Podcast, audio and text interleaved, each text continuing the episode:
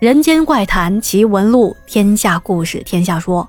晚上好，朋友们，欢迎收听今晚的《天下鬼语》，我是主播天下。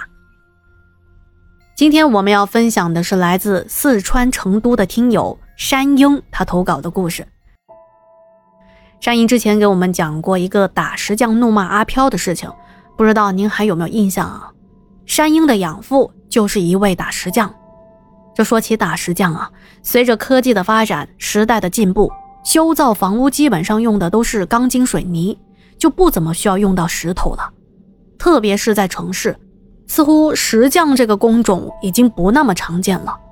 但是在以前啊，可以说家家户户盖房子，或者是家里用着各种石头制成的工具，比如磨米磨面的石碾子、喂猪的石槽啦，这些都离不开打石匠的好手艺。那么，下面我们就来说说这打石匠遇到的一件奇怪的事情。山鹰说，在我小的时候，有一天大概是傍晚的五六点钟，养父的一个朋友过来找他。说起我的养父啊，养父从小就吃了很多的苦，他的家里有五个孩子，除了他，底下都是妹妹。那时候正赶上闹饥荒的年代，他为了给家里减少负担，从十二岁开始就学手艺做劳动了。一开始他学的是别的手艺，到了十六岁，人长大了，像大人的模样了，有了一些力气，就开始学打石头、凿石头。在四川有一句老话，说啊，养儿莫学石匠，天晴落雨在坡上。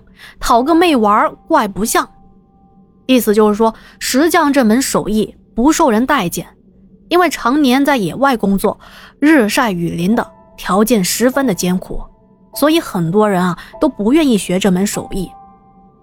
但是那时候养父为了生活，这终究也是一门能够吃上饭的手艺，所以养父在少年时期每天和大人们一起做事。大人们做多少，他也做多少，干活从来不挑三拣四的。这一干啊，就干了这么多些年。那说回刚才的事情啊，那个人来找养父的时候，养父打石头打了差不多有三十来年了。我记得那个人来到我家之后，就问我：“哎，孩子，你爸爸在家吗？我有事找他。”我管我的养父叫大爷。啊，我说我大爷在家呢。接着就进屋里叫我的养父出来了。那个人来找养父是要给养父介绍工作的，说是有新的活啊，多少钱多少钱一天。打石匠接的活大多都是以天数计工钱的。那时候是九几年，说这一件活大概是十多块钱一天呢。那时候肉才三四块钱一斤，这十多块钱一天的工钱属于高工资了。我养父就把这件事情答应了下来。没过两天，养父就去了那个人所说的地方打石头去了，也就是说，他去到野外开山打石。其实开山采石的时候往往很危险，因为裸露的大石头一般都在悬崖的边上，想要把一块大石破开，变成大小不一的条石，不是几锤子几凿子的事情，是需要观察石头的长势。再确定打石开眼的地方，包括他们在抡大锤凿石头的时候，也是要非常的注意方法和力度的，不然脚下一踩虚，或者用力不当，就会人随锤走，掉到山崖下面去。所以说这份工作是非常危险的。不过养父去了之后才发现，在场的这些打石匠啊，我养父都认识。毕竟都是一个地方的嘛，从事这一行的人来来去去都是差不多的同一拨人。那时候我的养父也做了十几年的石匠了，认识的人也不少。打石头虽然辛苦，但是和这些很有经验的老熟人配合起来，相当的有默契，干起活来啊也特别的有劲儿。最主要的就是报酬高，所以养父他们也是乐在其中。打石头的时候一边拉拉家常啦，每天都干得很开心。也可以说是苦中作乐吧。下面要说的这件怪事，就是他们聊天的时候，我养父听别的打石匠说的。遇到怪事的这个打石匠说啊，他有一次到一户人家打石头，要给他家做猪食槽。那么按照规矩，主人家除了要付石匠的工钱，也是需要包石匠吃饭的。于是这打石匠每天都在主人家里吃午饭和晚饭。第一天到主人家，忙活了一整天。到了晚上吃饭的时候，主人家招待他喝酒。那毕竟主人家也希望石匠能够好好的给家里做好这个活啊，于是他们呢就喝得很开心，喝得比较晚。这主人就留他在家里住一晚，但是他拒绝了，他想回自己的家里，就没有留宿。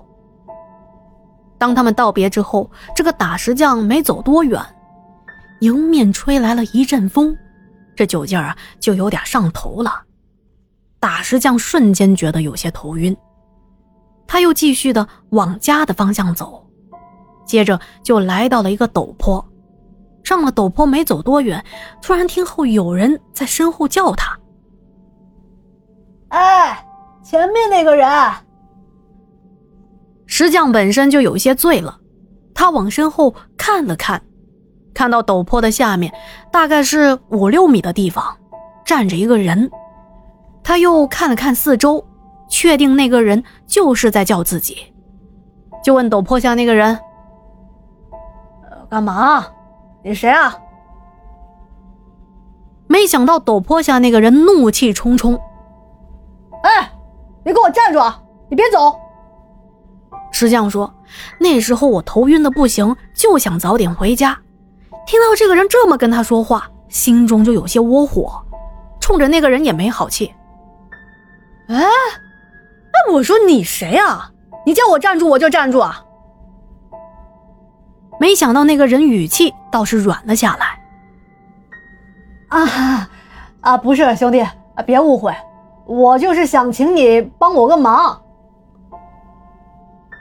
接着那个人气喘吁吁的走了上来，这下子打石匠看清楚了，这就是一个普通的庄稼汉子，大概是三十来岁吧。背着两个长长的大口袋，也不知道这里头装的是什么，鼓鼓囊囊的。那个人对打石匠说：“哎，兄弟，我这里啊背了好些个粮食，我已经走了很久的路了，我也想马上赶回家，现在又要上坡了，这实在是太沉了，走不动。你能不能帮帮我？呃，帮我背其中的一袋呀？”说着，就取下了自己背上其中的一个长口袋。石匠想了想，嗯，也行，自己身上也没带什么东西，工具什么的都放在主人家里，帮人家一个小忙也没什么，就从那个人手中接了过来，并且把那个麻袋搭在了自己的肩膀上。可这时候，那汉子对石匠说：“哎，不对，不对。”你这样驮口袋啊，会很累的。来，我给你调整一下啊。说着，就走到那个石匠的身后去了。刚才天上的月亮被乌云遮住了，所以一开始石匠并没有发现那个汉子其实是没有影子的。等那个人走到他身后的时候，月光刚好洒在他们的身上。石匠低头一看。看到月光下那个长口袋竟然变成了一大截粗麻绳，正搭在自己的锁骨上。哎呦，他立马就清醒了。他想到之前听老人说人的血是可以辟邪的，于是他迅速的咬破了自己的中指，一个转身把血洒到身后那个鬼的身上。那个汉子立马哇哇大叫起来，紧接着就不见了。石匠缓了缓神。心想：“妈的，遇到个吊死鬼，这是要找我做替身呢！还好及时发现了，不然就被他搞死了。”后来打石匠对养父他们说：“说自己接着就大摇大摆的回家了，而且后来晚上走夜路也没再碰到过那个吊死鬼。”这件事情是我的养父干完活回来告诉我的。我当时听完之后的感受是：哇！那个打石匠胆子可真大呀！哎，那个吊死鬼也真是的，什么人不好惹，偏偏惹鲁班弟子，真是有眼无珠了。好的，今天的故事就讲到这里了，啊，这都是一些道听途说的故事，您听了之后啊，千万不要往心里去哦。好的，听完故事，要是觉得天下故事讲的还可以，千万不要忘记帮天下点赞、打 call、留言、转发。那今天我们就聊到这里啦。哦，对了，天下的洗米团随时欢迎您的加入哦。哎，每次想邀请大家加入洗米团，总会有一点不太好意思，但是我真的需要大家的支持啦。好的，那今天的节目就聊到这里了，我们明天见。